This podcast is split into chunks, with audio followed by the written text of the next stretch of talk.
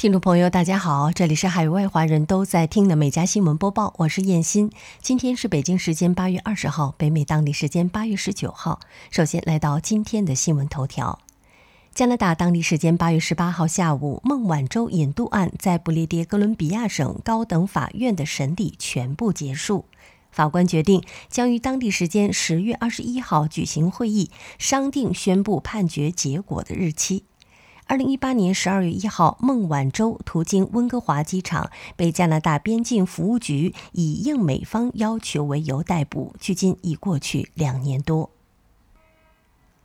好，进入今天的焦点新闻。美国总统拜登十八号表示，美方试图在八月三十一号前将所有美国人撤出阿富汗，届时若撤离未完成，美军会继续留在该国，直到将所有美国人撤出。自八月十四号开始的疏散行动以来，美国共计撤离了七千名人员。美方预计将增加军机，帮助美国公民撤离。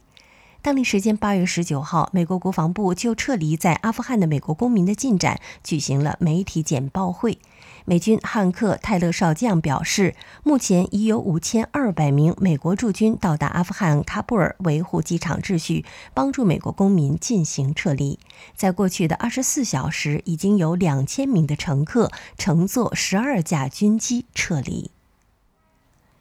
美国华盛顿州州长杰伊·英斯利昨天宣布，从二十三号开始，不论是否接种过疫苗，华盛顿州居民都要遵守室内口罩令，将在全州范围恢复室内口罩令，豁免权适用于公众不易进入的办公空间，以及每个参与者都接种过疫苗的小型私人室内聚会等场合。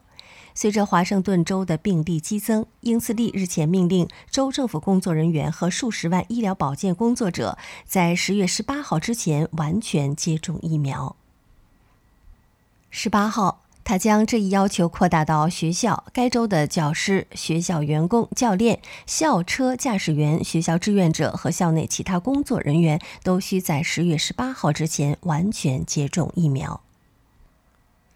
根据美国国家跨部门消防中心昨天公布的数据，目前美国全境内仍有一百零四处大规模山火在燃烧，分布在十二个州，过火面积超过九千七百平方公里。美国媒体报道指出，加州和美国西部多州目前正遭遇数十年来最严重的旱灾。其中，加州新燃起的卡多尔山火迅速蔓延，在不足二十四小时的时间内，卡多尔山火十八号的过火面积从二十六平方公里增加到了二百一十七平方公里，是十七号过火面积的八倍多。报道称，卡多尔山火已致两人受重伤，目前火势仍未得到控制。埃尔多拉多县已经有数千人被要求强制撤离。美国纽约市的一个涉及暴力犯罪的试点项目近日引起了热议。报道称，该项目计划向参与该项目并表现良好的年轻罪犯每月发放一千美元。有网友称，其相当于向持枪暴徒发放现金。也有的网友称，这不失为一个好办法，去引导暴力罪犯改邪归正。声明称，根据试点计划，市政府将会在枪支暴力高发街区接触民众，以确定哪些青少年有实施枪支暴力的风险。经过筛选的实验对象会被邀请加入和平缔造者奖学金项目。该项目将学员与社区工作人员配对，后者会指导他们，并为他们设定切实的目标，比如取得驾照或高中同等学历证书。亚马逊创始人杰夫·贝索斯旗下太空公司蓝色起源昨天宣布，将定于八月二十五号上午九点三十五分进行新谢泼德号亚轨道飞船的第十七次飞行。这是自七月二十号成功完成首次载人太空飞行以来，新谢泼德号飞船首次执行太空任务。蓝色起源称，太空舱中将搭载十八个商业载荷，其中十一个来自美国宇航局，还有数千张由孩子们通过蓝色起源非营利机构未来俱乐部提交的明信片，还将搭载加纳艺术家阿莫阿科波哈佛的亚轨道三联画。该项目旨在通过让太空变得更容易访问，并与人类体验联系起来，激发新的想法和产生对话。美国司法部昨天称，一名三十四岁的伊利诺伊州持牌药剂师赵糖糖当天在芝加哥被捕，罪名是涉嫌在网络交易平台 eBay 上出售数十张真正的美国疾病控制与预防中心的新冠疫苗接种卡。而按照 CDC 的规定，接种卡应该只提供给接种了新冠疫苗的人。报道称，他在2021年3月和4月以每张约十美元的价格，向十一个不同的买家出售了美国 CDC 的125张疫苗接种卡。在这期间，总共赚了一千二百多美元。美国司法部指出，起诉这名指控这名药剂师犯有十二项盗窃政府财产的罪名。如果罪名成立，赵糖糖每项罪名将面临最高十年的监禁。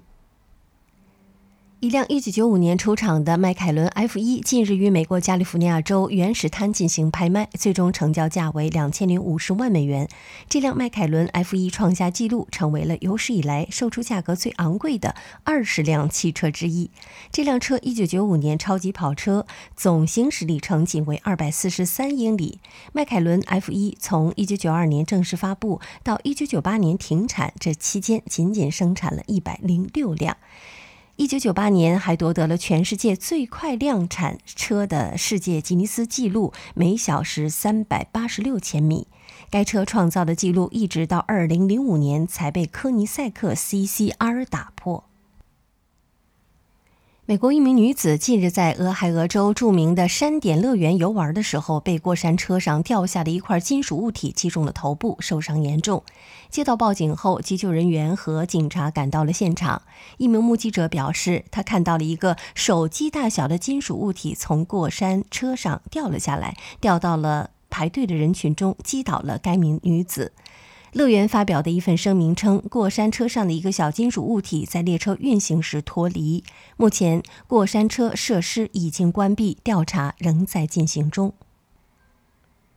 美国亚利桑那州一名八十四岁老人近日因为进监狱持枪抢劫银行被判二十一年监禁。被捕后，他告诉调查人员自己无法适应外面的生活，并不后悔回到监狱。据介绍，老人曾于八十年代因盗窃和持械抢劫被判入狱三十多年，待出狱后年事已高，每月只有八百美元的养老金不足以维持生活。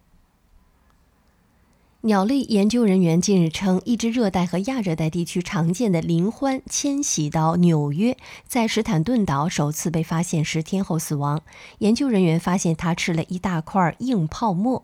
研究人员把这只林獾带到了曼哈顿的美国自然历史博物馆，尸检发现这只鸟的胃里有一块超过三英尺长的长条形泡沫。横跨欧亚两洲的格鲁吉亚近日传出了一起离奇事件：一群数百只羊正在吃草的时候，突遭闪电劈死，造成了约有五百五十只羊儿瞬间集体死亡。由于数量太多，找不到地方掩埋，只好就地焚烧。数百只羊横尸遍野，影片曝光后，网在网络上不断的疯传。五百五十只羊瞬间集体死亡，也让饲主无奈表示，损失高达六万美金，只能向当地政府求偿。不过，尼诺茨明达副市长阿尔塔瓦兹表示，目前没办法确定天气就是羊群死亡的主因，还有待兽医的检验。据《镜报》八月十八号报道，美国阿肯色州一只八十五磅重的苏卡达陆龟被发现出现在了高速公路旁，随后它被送回主人家。陆龟的主人切尔西·哈特维说：“在我们养它的九年里，它从来没有逃跑过，但是现在这是它第三次越狱了。”他还开玩笑说：“土豆有了越狱这个新的爱好。”拥有英国和比利时双重国籍的十九岁少女飞行员罗瑟福德于昨天驾驶其超轻型的运动飞机升空，展示了环绕世界之旅。他期盼能够创造单独驾机绕地球一周的最年轻女性世界纪录。据报道，罗斯福德打算花三个月单独飞越五大洲，共五十二个国家和地区。报道称，单独驾机环绕世界的最年轻的飞行员这项纪录是在二零二一年的七月由十八岁英国青少年鲁德洛创造。但罗斯福德若成功，将会是完成这项纪录的最年轻的女性。南非夸祖鲁纳塔尔省四十六岁的迪伦·帕诺斯近日在没有锁门的厨房内煮咖啡的时候，一只活泼的雄狮透过网状窗盯着他并咆哮。厨房门口还躺着一只雌狮。雄狮为了追求他，待在帕诺斯的营地里不走。不过帕诺斯不受狮子的影响，继续煮咖啡。这两只狮子在营地里大概待了一个小时。帕诺斯因为受过相关训练，所以不害怕，但他还是很谨慎的，因为狮子在求偶的时候是很容易表现出攻击性的。美国阿拉斯加州希特卡的一只十一岁的金毛漂亮，近日在自己家门口赶走了一只成年棕熊。起初，漂亮往回退了几步，棕熊走近它，并用鼻子嗅了嗅狗狗。漂亮开始正面迎战，挡在棕熊的面前，朝它不停地叫。最终，面对狗狗的攻势，这只棕熊放弃了前进，转身离开了这户居民家。狗狗主人尼古拉斯·格拉纳恩将这段视频发布到了社交媒体，获得了上万网友的关注。网友称：“这还是我第一次看到熊被狗狗吓退，金毛太棒了。”尼古拉斯还称，考虑将漂亮的名字改成传奇了。好，以上就是今天美家新闻播报的全部内容，感谢收听，我们明天再会。